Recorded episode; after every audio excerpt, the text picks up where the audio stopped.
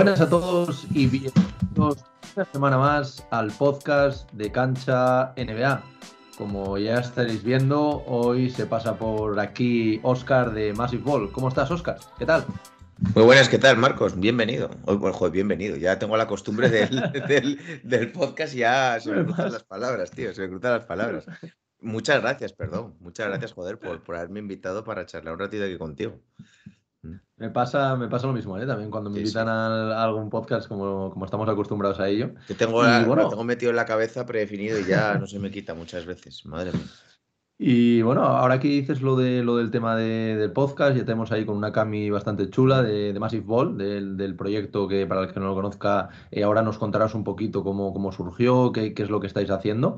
Eh, ¿cómo, ¿cómo, va con, con, este proyecto? Porque yo siempre lo digo que fuisteis uno de los primeros proyectos que yo conocí cuando hace un par de añitos pues entré en todo el mundo este de Twitter NBA, eh, luego más del podcast. Eh, cuéntanos un poco para los que todavía no os conozcan cómo surge Massive Ball, qué hacéis en Massive Ball, un mm. poquito el día a día. Pues creo que ahora en junio hacemos cuatro años. Empezó siendo un podcast, todo por, por Juan. Y yo me uní pues a los tres meses así de empezar un poco el proyecto y nada, empezó siendo un podcast porque no conocíamos otras personas un poquito en nuestro entorno con los canales de NBA y luego ya pues de un poquito pues en, en la web, en, las diferentes redes sociales, ahora también en Twitch, pero el núcleo y todo lo que, lo que sigue siendo es un, podcast de opinión NBA y la verdad muy muy contentos.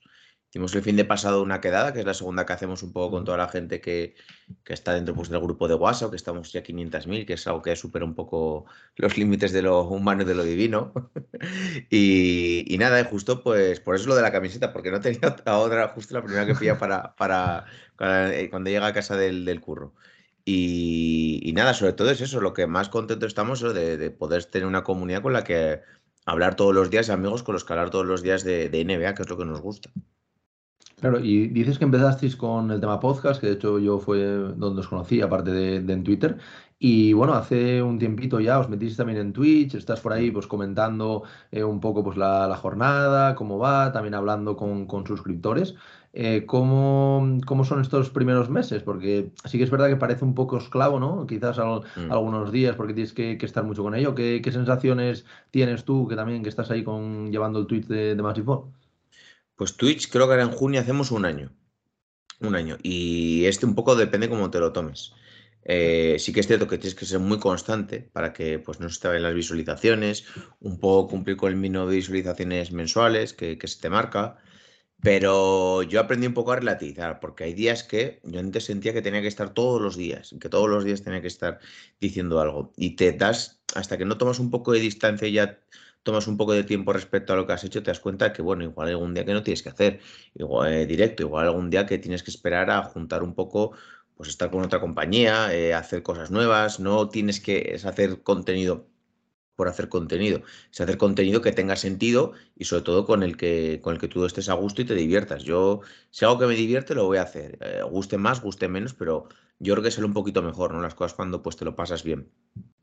Y, pero bueno, muy chulo, porque sí que es cierto que yo siempre he consumido mucho más YouTube porque me gusta el vídeo que se quede guardado, pararlo, volver a meterlo, eh, meter, ver esos vídeos atemporales que no hace falta que sean tan día a día pero bueno que tiene Twitch es pues, poder charlar al instante con la gente.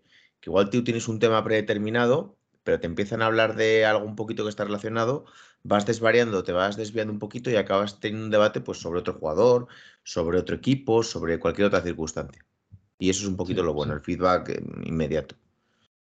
Sin duda, sin duda. Y bueno, ¿cómo, es ahora también este, este día a día? Porque al final tenéis, creo que son tres episodios eh, a la semana, ¿no? del podcast, luego también, me parece que sí, ¿no? Cuatro, cuatro, cuatro. O cuatro. Ya me lío, ya me lío, no, ya me lío yo, o sea.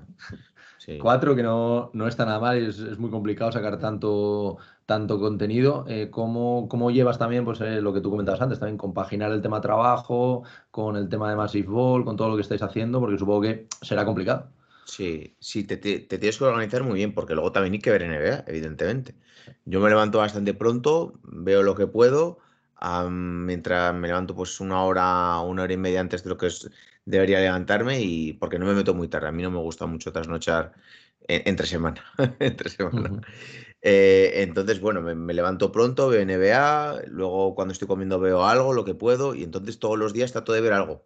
Partidos enteros, que eso es lo hago yo por lo que siempre abogo, y lo que no puedo, pues lo tengo que ver de otra forma y estoy constantemente informando. En el trabajo, eh, siempre que me dejan, pues trato de tener algún podcast de fondo, lo que sea, incluso a veces pues, con el resto de la gente que trabajo, que creo que la gente pasa un poco y estar, estar constantemente informado. O sea, sí que es cierto que ya no veo, yo a mí yo siempre me ha gustado el fútbol, yo he practicado fútbol toda la vida y ya fútbol no veo, salvo pues algún partido, ya los partidos más marcados, algo así, y, y de otras cosas tampoco me informo mucho. Y luego, pues sí, tengo la suerte un poco de la desgracia de ser autónomo, pero bueno, con, con familiares y me puedo organizar un poco con los horarios. Con las horas no, tienes que meter más horas que, más horas que nadie pero sí que con los horarios soy bastante flexible. Si una semana digo, mira, esta semana voy por la tarde, esta semana voy por la mañana, eh, este día avisándolo con tiempo, pues eh, falto, pero luego me toca currar un domingo. Y luego, pues también luego conciliarlo con la vida familiar, que eso es lo más, lo más jodido de todo y eh, con lo que más hay que litigar un poco. Pero bueno, bien, o sea, bien, contento. Si no invertísemos el tiempo en esto, lo haríamos en otra cosa. Sí, sin duda, sin duda. Bueno, pues Oscar, si te parece, eh, vamos a pasar, porque bueno, yo con esto de los playoffs estoy haciendo una serie dentro del podcast, un episodio semanal, en la que bueno, traigo pues a, gente que yo considero referencia dentro del mundo NBA, periodistas, eh, expertos. Y bueno, la verdad que tenía bastantes ganas de, traerte a ti, alguien de, Massive Ball, eh, para comentar estas finales de conferencia bueno, esta noche hemos visto un partido que yo creo que, ha sorprendido a todos, sobre todo por el, por el, resultado. Pero es que, bueno, estamos teniendo dos finales de conferencia que yo creo que mm, a lo mejor si nos las dicen a, principio de, año no nos las creemos. Eh, sobre todo, por ejemplo, en el caso de Boston la por el primer tramo de temporada pero estamos viendo finales de conferencia con eh, cuatro grandes equipos. Tenemos a Dallas, tenemos a los Warriors que han vuelto a las finales de conferencia, tenemos a los Boston Celtics, por supuesto, y a los Miami Heat, que ayer parece que se les empezaron a ver las costuras después de, vamos, unos playoffs inmaculados. Entonces, así, a grandes rasgos, eh, y antes de empezar a meternos a hablar un poquito más en profundidad de ello, ¿qué te están pareciendo estos playoffs? ¿Qué, qué sensaciones te están dejando? Yo, en la primera ronda estaba muy contento porque en el bracket había acertado todo, pero ya aquí solo de las semifinales solo acerté una ronda, porque confié en Filadelfia, eh, confié también, bueno, para mí Milwaukee era el claro candidato, y luego por el otro lado confié en Phoenix porque había sido el mejor equipo de la NBA, pese a lo mucho que me gusta Donchi y lo, lo mucho que me gustan los Mavericks.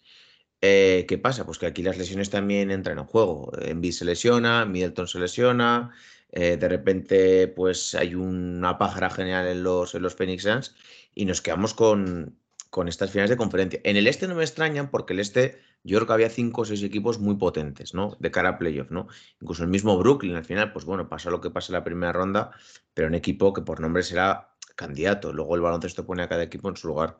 Y Miami, por, pues bueno, siempre siendo un equipo tan competitivo, habiendo quedado primero en el, en el este y con el, igual un cuadro de playoff un poco más sencillo, también por habérselo ganado en temporada regular, yo creo que para mí no es, no sorpresa, ¿no? Si me dijeras que eres, pues yo qué sé, Miami Milwaukee, pues lo puedo comprar. Que Milwaukee Filadelfia ha sido una lesión, sería un poco más sorpresa, pero lo puedo comprar.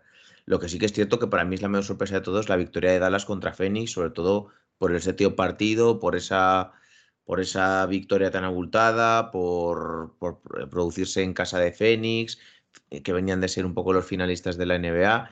Y lo de los Warriors, yo creo que es lo, un poquito lo más lógico. Los dos primeros partidos un poco de estas finales me han parecido de tanteo, ¿no?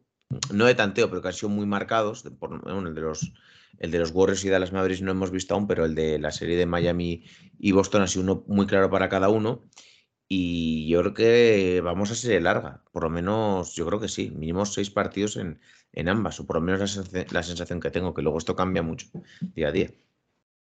Y bueno, ahora, si te parece, vamos a analizar una por una para que me digas también un poco más en profundidad cómo, cómo lo estás viendo, aunque bueno, sí que es verdad que es como tú dices, por ejemplo, Dallas y Warriors solo han jugado el primero, el segundo es esta noche, pero bueno, yo creo que hemos visto, podemos hablar también de cómo han llegado hasta aquí, lo que tú comentabas en el caso de Dallas, que tiene muchísimo mérito eh, eliminando a Phoenix, y bueno, que yo creo que también hay que hablar de ese, de ese último partido, de ese Game 7, que yo creo que nadie esperaba, o sea, sí que podría esperarse que Dallas compitiese, que incluso se llevase el partido, pero nadie esperaba mm, la diferencia que hubo. Entonces, vamos a empezar, si te parece, a, comentar eh, de Dallas, qué te están pareciendo los playoffs, eh, la temporada que, han hecho, el caso de Jason Kidd, Luka Doncic, los tiradores, el primer partido que han tenido, em, que la verdad que han fallado mucho, pero no creo que esto vaya a seguir así siendo en toda la serie. ¿Cómo ves un poco a estos Dallas Mavericks de cara a estas finales de conferencia? Hombre, a mí la temporada para ellos ya es un éxito, ¿no? Porque es un equipo que estaba pues en temporada regular para ver si tenía ventaja de campo. Primera ronda, varios partidos sin Doncic, creo que son tres contra Utah, que bueno, venía un poquito mermado, pero, pero nunca habías pasado de primera ronda con, con Luca. Y pasas, acabas pasando bien. La segunda contra Phoenix, es el mejor equipo en temporada regular, un equipo que había arrasado, que había tenido el mejor récord de victorias. Y yo siempre he pensado que Dallas tiene una opción contra cualquier equipo por tener el jugador que tienes y porque un poco los, el resto de jugadores están a servicio de lo que quiere el equipo, de lo que quiere Jason Kidd, que yo creo que se ha reivindicado bastante como entrenador, ¿no? Le ha venido bien pasar un par de añitos en Lake, que es un poco a la sombra de Fran Boger siendo el asistente para aprender varias cositas en defensa que le hemos visto aplicar este, este año. Y es que es un equipo que, que todos curran mucho, todos saben defender, todos saben tirar da muchos minutos a los dos aleros, a Reggie Bullock y a Finn Smith. Empieza con Powell, pero que juega pocos minutos y acaba sacando de 5 a Clever. Y sobre todo las esquinas en los minutos finales son tremendamente importantes porque acaba entrando Luca, acaba doblando y acaban matándote desde ese punto. Y si no tienes un pivote ágil, estás, estás muy jodido. Eh, entonces, bueno, me, está gustando mucho. Eh, yo creo que sigo en esta serie contra Warriors, sigo pensando que tiene una opción. Favoritos son los Warriors, eso nadie se le escapa por los jugadores que tienen, la experiencia, pero yo creo que tiene una opción, ¿no? Porque aparte que Golden State no tiene unos jugadores en posiciones interiores muy, muy potentes, porque Draymond Green es un jugadorazo, pero es un tío que te va a estar percutiendo todo el rato como lo podría hacer Ayton o como lo podría hacer un Jokic o un Embiid o un jugador de esa clase. Entonces yo creo que tiene opciones, tiene opciones, dependerá pues eso del ritmo de partido, de, eh, cómo defiendan a Luca, de lo que se canse, pero bueno, la temporada, pese a todo, yo creo que el proyecto, yo creo que tenía, corría peligro, no sé qué pensarás tú, porque nunca había pasado una ronda, o sea, si no hubieran pasado la primera ronda contra Utah, se paga Branson, traspasamos todo, después de haber traspasado por Zingis. Sí, yo creo, yo creo que este año fue, fue complicado y más yo, bueno, yo fui el primer crítico en cuanto al traspaso de Porzingis, porque al final parecía incluso como que lo habían mal vendido simplemente para quitárselo delante. Luego, pues bueno, salió Dinwiddie, que está jugando a un magnífico nivel. Bertan sí que es verdad que no, no ha dado lo que tenía que dar, pero bueno, tampoco lo, lo estaba dando antes, después de la lesión.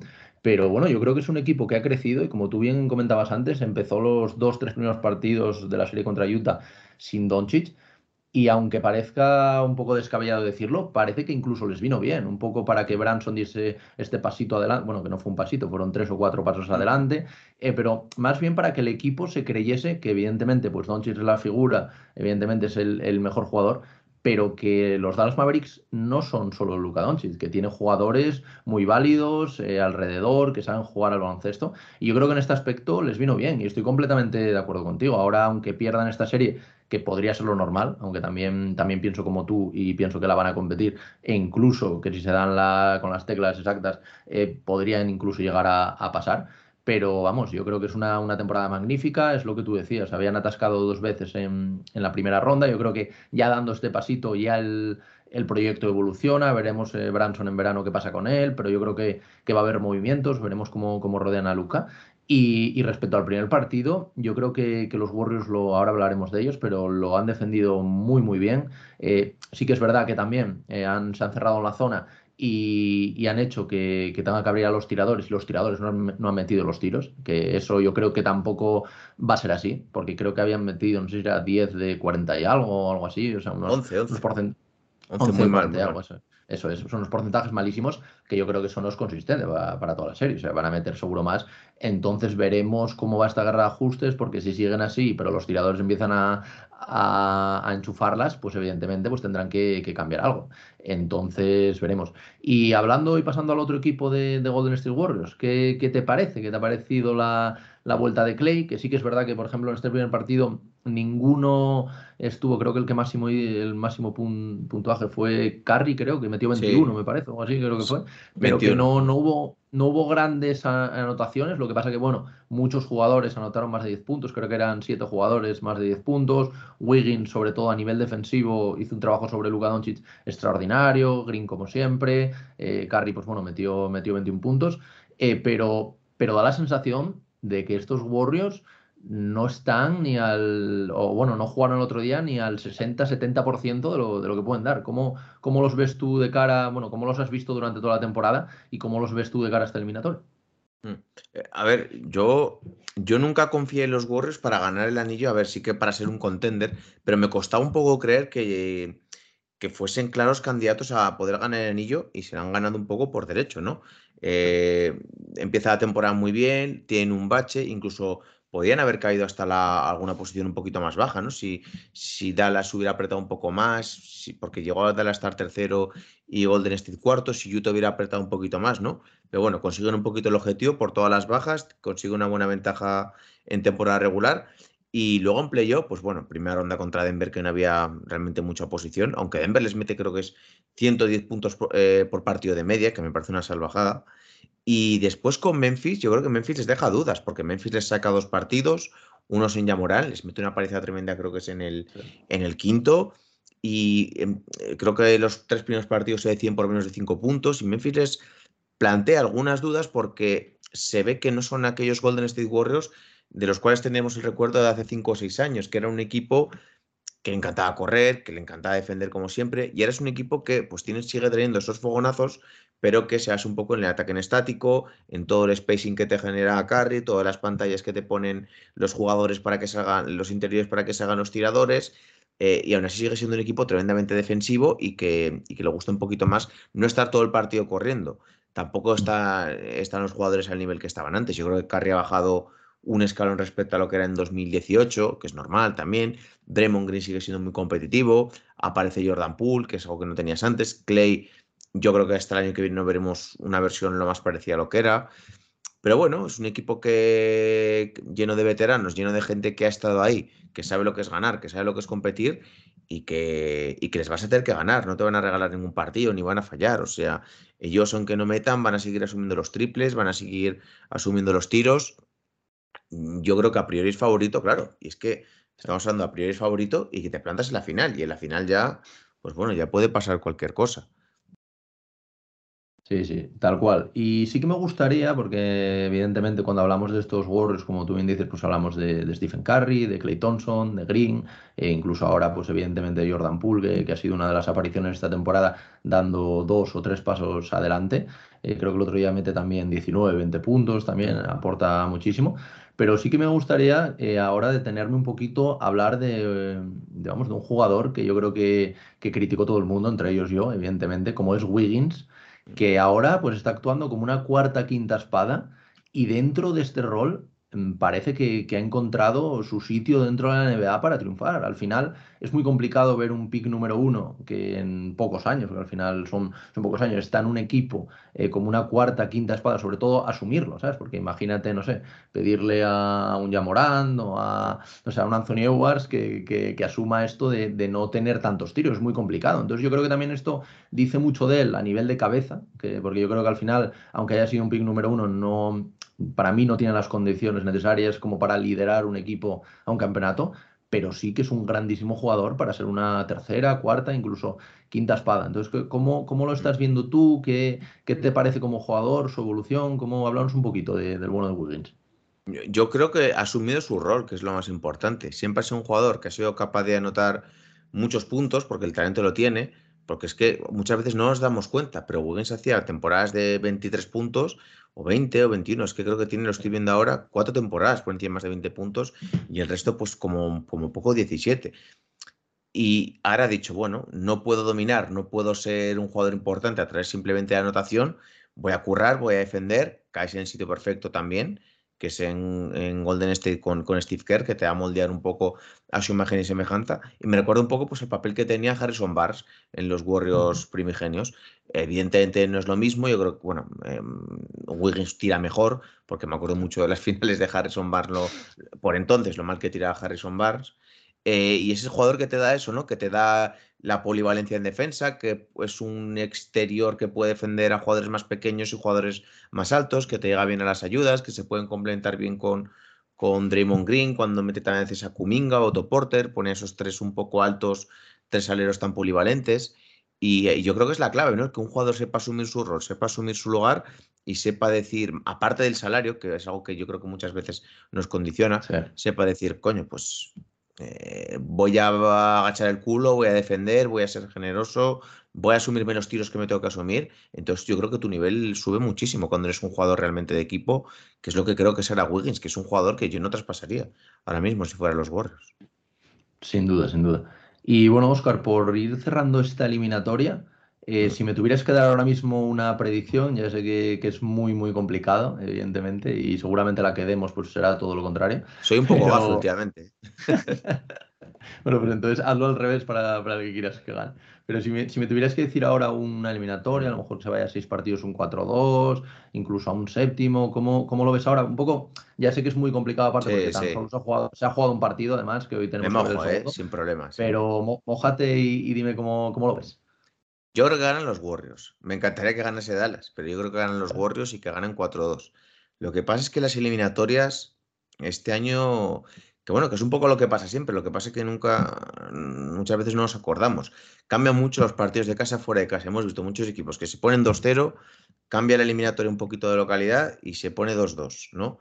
A ver un poco, pues, cómo, cómo aprieta Dallas en casa, a ver si Dallas que juega hoy puede rascar un partido en San Francisco. Donchi yo creo que es un jugador que también se va a ajustar un poco a su, a su manera. Yo creo que gana Warriors, un poco la sensación que tengo, pero 4-2, algo así. 4-3, pero me encantaría que ganase Dallas para que nos vamos a engañar. Sin duda, por, la alternativa y por ver un poquito ya a Doncic en, en una final. Bueno, pues si te parece, Oscar, vamos a viajar ahora entonces al, al, este, otra eliminatoria muy competida, que yo creo que desde el primer partido al segundo que tuvimos esta madrugada cambió completamente. Yo creo que, bueno, lo típico de, de sobre reaccionar, ¿sabes? Ganar el primer partido en Miami, todo, joder, Miami campeón de la NBA, y ahora te levantas por la mañana, ves este resultado y dices, Boston campeón de la NBA. Entonces, así, a grandes rasgos y antes de, meternos un poquito a analizar, hablar de, los jugadores, de los distintos, de los entrenadores, eh, cómo, cómo, están poniendo en aprietos al, contrario, ¿cómo estás viendo tú esta eliminatoria? ¿Qué sensaciones tienes después de estos dos primeros partidos? Pues creo que, es, que va a ser una eliminatoria muy chula, muy bonita. Creo que los dos primeros partidos han sido un poco irreales, porque al final en el, primero eh, Miami coge una ventaja muy grande en el tercer cuarto y ya saca un poquito el partido. Eh, también cierto, porque Boston tenía mm, dos bajas clave, que era la de Horford y la de Smart. Eh, Miami, evidentemente, tampoco está Kyle Lowry, que es una baja más importante de la que creo que igual estamos omitiendo un poquito toda la comunidad. Pero yo creo que son dos equipos que están bien trabajados, muy defensivos, con talento. Eh, Miami ya tenemos un poquito la referencia de hace dos años, la burbuja que llegó a la final de conferencia, pero es que Boston hace dos años también, perdón, en la final de la NBA, pero Boston creo que en los últimos seis años o siete había llegado a tres finales de conferencia. Creo que es la, la tercera o cuarta final de conferencia de Jalen Brown. La, cuarta en seis años, me parece que es. sí, que al final Boston está ahí, también hace bien las cosas, con un montón de gente Em, llegada desde el draft y, la verdad que yo creo que yo aquí sí que veo siete partidos y veo, que es el resultado un poco incierto porque yo igual me inclino un poquito más por Miami, por lo que hemos visto, pero sí que es cierto que ha tenido un poco, no voy a decir de suerte, porque no es eso, pero sí que es cierto un poco de fortuna porque se te lesiona en Biz, el anterior, la primera juegas con Atlanta que Capela tampoco está varios partidos, eh, contra unos Hawks que evidentemente eran el décimo equipo por el play-in, que llegan un poco más agotados. Eh, claro, y Boston viene de partirse la cara con Milwaukee, que bueno, que es una eliminatoria muy chunga, y la primera, que aunque sea cuatro partidos, también tiene mucha tensión contra Brooklyn. Eh, entonces yo creo que está bastante pareja, está bastante pareja porque lo que digo, son dos equipos trabajados y que la verdad se han ganado estar aquí ambos, eh, o sea, mucho mérito. Sí, yo, yo la verdad que cuando empezaron los playoffs, uno, para mí uno de los favoritos era, era Miami. Pero sí que es verdad que mm, no sé muy bien qué pasa con Kyle Lowry, ¿sabes? Porque al final como que no, no hay tiempos, parece que va a volver, pero al final no vuelve, no sabrán si podrá estar en, esta, en estas finales de conferencia. Y yo creo que es lo que tú comentas, al final se habla mucho de las bajas de Marcus Smart, de Al Horford, que evidentemente, pues, oye, son eh, fundamentales y se ha visto en el partido de ayer, pero es que un jugador como Kyle Lowry, con la experiencia sobre todo para el tema de los playoffs, es que es muy importante ahora mismo porque está tirando Butler del carro, metiendo 40 puntos todos los partidos, luego evidentemente pues tienes a Hero, tienes a Vincent, tienes a Strass, pero, pero al final es un jugador muy importante y del que no se habla tanto. Y luego también tengo una sensación con Miami que es que la gente no se los va a creer los infravaloramos siempre.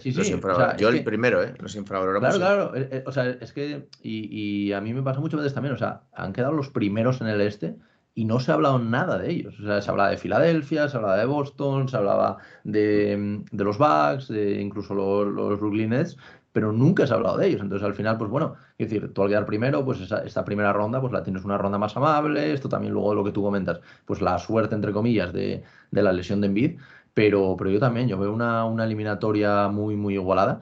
Y, si te parece, eh, hablando ahora que estamos hablando de, Miami, ¿cómo estás viendo la, la rotación de, de, este equipo? Porque ya lo hablaba eh, la, la, semana pasada con el anterior invitado.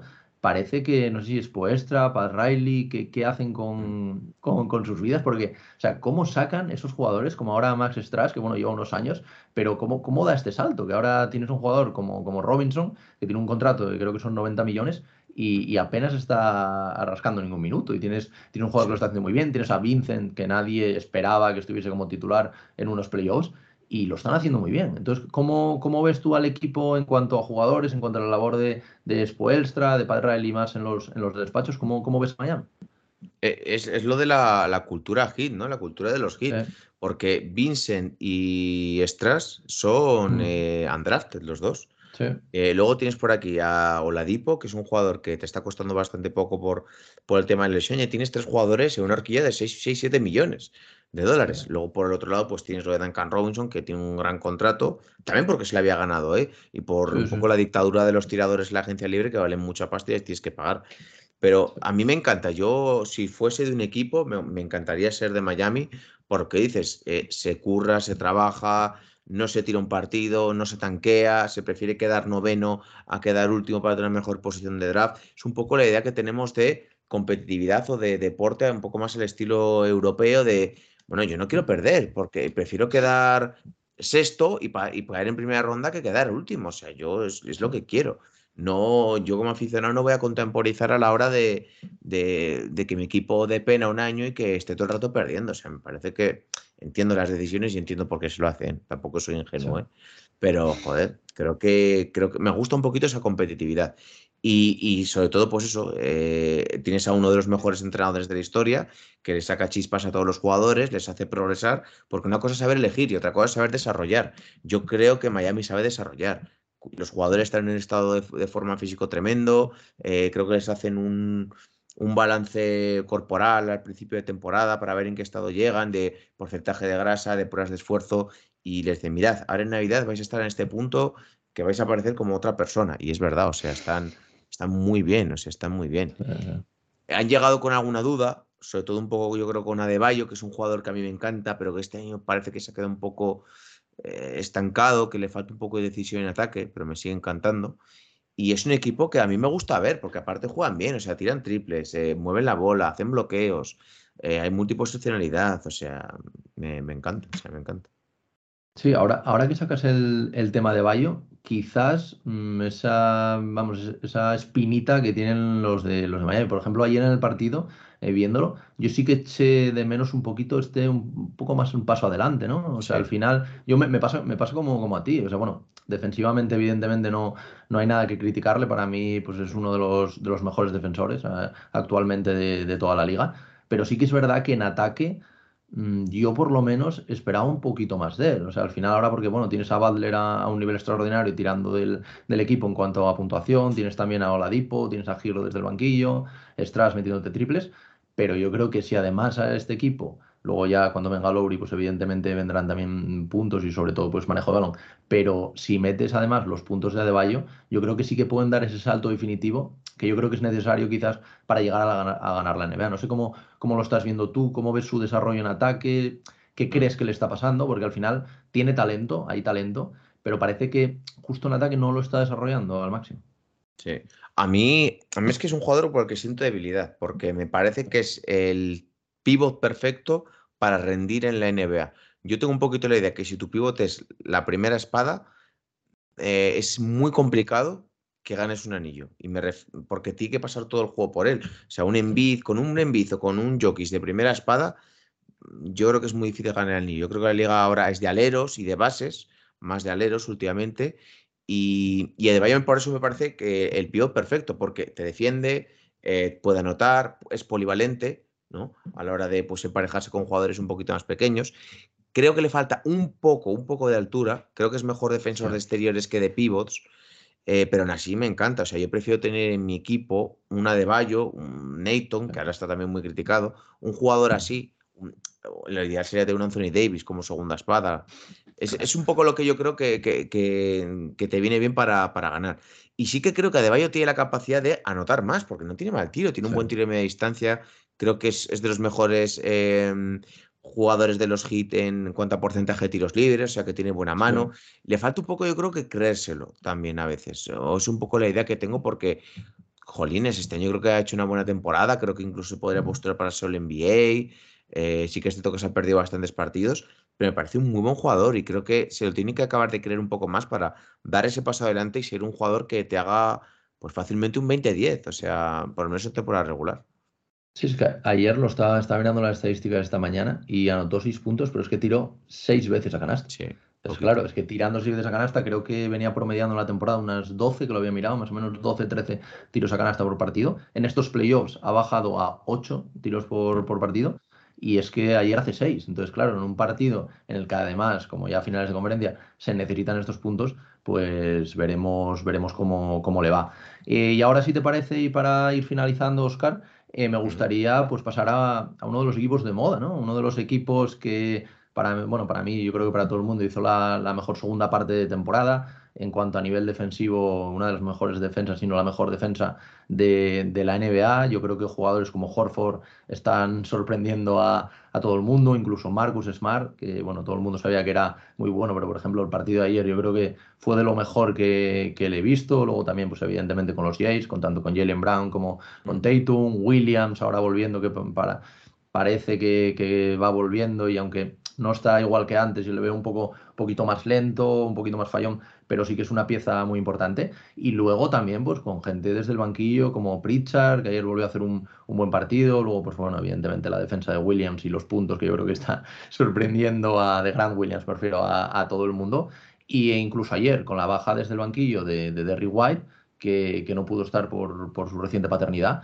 Pero yo creo que es un equipo que, a pesar de que yo creo que tiene la rotación un pelín corta, yo creo que es uno de los equipos eh, más, más duros y, más complicados. Ya vimos las dos primeras rondas, quizás le pueda eh, pasar un poco de factura, sobre todo la ronda contra, contra Milwaukee, y de hecho se le vio en el primer partido. Pero es que ya ha sido el primer equipo que le ha robado el factor cancha. Ahora, bueno, ahora tienen que, ir a Boston y ver si lo pueden mantener, pero le ha robado el factor cancha a Miami. Entonces, ¿cómo estás viendo tú ya pues a nivel de, temporada? También, evidentemente, hablaremos de, de Ime Udoka y de su sensacional temporada pero ¿cómo, cómo estás viendo tú a, estos Celtics? ¿Eh? ¿Te lo esperabas a principio de temporada unos, unos Celtics a este nivel? Yo he de decir que es una de las pocas cosas que, que, sí que veía. Yo los puse segundos antes de empezar la temporada. temporada segundos o terceros, yo no me acuerdo exactamente. Es que, a ver, sobre el papel tienes a dos tíos que son All-Star, como los Jays, eh, y luego jugadores de rol, entre comillas, entiéndase lo que digo, muy potentes, como es Smart, como Horford. Sí que había dudas con Horford por la edad. Yo creo que había dudas con Robert Williams, con el papel que iba a tener, porque siempre ha sido individualmente un grandísimo defensor, pero por temas de lesiones, eh, yo creo que le había faltado continuidad, que es lo que necesita un jugador de, ese perfil en la zona que sepa cuándo tiene que dar el paso hacia un lado, sepa cuándo tiene que hacer la falta, sepa cuándo tiene que meter la mano. Le faltaban partidos para que al final va a ser un jugador muy potente en, la posición de pivot. Eh, y yo creo que lo mejor de todo es eh, em, Brad Stevens en el, en el puesto de general manager. Hace movimientos que a principio de temporada no nos acaba de convencer y luego los deshace también eh, a mitad de temporada. trae a Rueder por muy poquito y luego los regalas prácticamente para tener a Daniel Zeiss, que está siendo bastante necesario en la rotación. Eh, y lo mismo con traes a Horford en verano, eh, haces, eh, luego también te traes a Derrick White, quitan, sobrepagas para traer a Derrick White porque das a George Richardson y dos segundas rondas, pero te está funcionando bastante bien. y sobre todo es eso, el orgullo que tienen que sentir la gente de los Celtics por tener drafteados a Smart, Jalen Brown, Jason Tatum, Robert Williams y Grant Williams y Peyton Pritchard, Aaron Naismith. O sea, son, es todo gente del draft. No sé si me dejó alguien, pero bueno, el roster principal es todo gente del draft, gente que un poco, pues, eh, ya muchos años en la franquicia, que está cogiendo esa cultura de, pelea. Eh, que lo decías antes, ha adaptado muy bien, había muchas dudas. Y en la primera parte de la temporada sí que tuvieron dudas un poquito con el estilo de juego del equipo, con las victorias que no llegaban. También fue uno de los equipos que más finales apretados perdió en ese momento de, temporada. Pero ahora, en cuanto han encajado un poquito las piezas y han hecho los ajustes a mitad de temporada, el equipo ha ido como un tiro, o sea, ha ido como un tiro. Y luego, aparte, lo piensas y es un equipo alto, fuerte, físico. O sea, con los, los aleros son muy altos, son físicamente muy potentes. El Gran Will es lo mismo, es un jugador que parece que tiene un físico un poco extraño, porque era como muy pesado, muy parecía como chocarte con él contra un pilar. Y, tampoco era demasiado alto, pero es que ha aguantado a Yanis en la, en la serie. Ha aguantado a Yanis. O sea, me parece que han hecho un trabajo tremendo. Y la verdad, estoy, estoy contento porque al final, yo creo que estos equipos, pues los Celtics, los Lakers, los Bulls, que están resurgido, los Knicks año pasado, es bueno para la liga que sean competitivos. Que no digo que ganen, pero sí que sean competitivos porque tienen más fans, la, gente se interesa más, aunque a nosotros nos guste ver un poco a todos los equipos, pero yo creo que es bueno un poco para la liga que los Celtics siempre sean equipo, un equipo competitivo. Y bueno, lo que tú decías, evidentemente estos Celtics son un equipo que se basa en la defensa. Yo creo que, que Udoka desde que llegó fue muy pesado con, con, el tema defensivo y vamos a hacer todo porque al final tienes a grandes defensores. Pues bueno, tienes al defensor del año como Marcus Smart, luego tienes también a Tatum, que es un grandísimo defensor, a Robert Williams, que se habla poco también de, de su defensa, lo que tú comentabas, Grant Williams, que no solo secó ante Teto, sino también en la ronda anterior a Kevin Durant, eh, un defensor también bastante versátil. Eh, pero quería detenerme en la figura de Marcus Smart, porque yo creo que, al final, defensivamente, yo creo que nadie tenía dudas. Al final, todo el mundo sabía lo que te podía dar, lo que podía defender y se veía en todos los partidos. Pero sí que es verdad que se criticó bastante a estos Celtics por el hecho de que mucha gente decía que unos Celtics no podían tener un guard como Marcus Smart, porque al final mm. es un guard diferente, no es un guard rollo Stephen Curry, no es un manejador como puede ser Kyrie Irving, no, no, es el, no es ese tipo de jugador. Entonces la gente como que veía más y más para lo que tú comentabas, un equipo histórico como son estos Celtics, veía un manejador más de este estilo, de hecho, por, por ejemplo, cuando, cuando estuvo Irving, pero parece que él está demostrando que todo el mundo se equivocaba, porque el partido que hace ayer, o sea, ayer creo que mete, creo que son 24 puntos, 9 rebotes y 12 asistencias, algo así me parece. O sea, eh, se hace un partido en, pero en todo. O sea, en cuanto, a, en cuanto a bajar rebotes, en cuanto a anotar, en cuanto a asistir, creo que también roba tres o cuatro balones hace un partido perfecto, un partido para lo que, para lo que él vino aquí, para lo que él sabe que, puede. Además, eh, ha tenido problemas durante los playoffs, se ha perdido varios partidos, sin ir más lejos el, primero de esta serie. Eh, y, pero yo creo que es un, jugador que ha evolucionado tantísimo. Yo, yo no me esperaba, sinceramente, esta evolución tan grande, sobre todo en ataque y quería saber un poco qué, qué opinabas tú del jugador. ¿Te, ¿Te, ha sorprendido? ¿Te esperabas este, este pasito adelante? Porque al final los que tienen que meter los puntos ahí, al final son Tatum y, y Brown. Marcus Smart está pues un poquito más como, como organizador, eh, como pues pilar defensivo también, pero no, no, no esperaba esta explosión, esta explosión ofensiva. ¿Cómo, ¿Cómo, lo ves tú, Oscar? Yo, yo siempre que pienso en Sman, inconscientemente me acuerdo de un capítulo que hicieron el reverso, de un poco de la vida, que había tenido una infancia muy, muy jodida en Dallas, eh, con su familiarmente, y bueno. Eh, y yo siempre he sido muy crítico con Smart a nivel de juego, no, no me ha convencido, o sea, porque al principio de su carrera le faltaba tiro, luego lo desarrolló. Creo que es un poco a veces se sobrescita un poco la cancha a la hora de, sobre todo, dar, no, no el plan de intensidad, ¿no? De que meta la mano, de que sea agresivo. No, digo en ataque, cuando tiene que tener un poco la, la, bola, a veces toma decisiones muy extrañas de cuándo tirar, de cuándo pasar, pero al final mmm, yo estaba totalmente equivocado porque es un... Es que no, no, no me gusta llamarlo base porque me, mm, aunque juega de base, juega en esa posición, acaba siendo pues eso, un, más un escolta, un escolta defensor, pero que, que, actúa como base, evidentemente, porque sube muchas veces la bola. Y también eso ayuda un poco a descargar a Tatum para que no tenga que ser el que suba todo el rato la bola.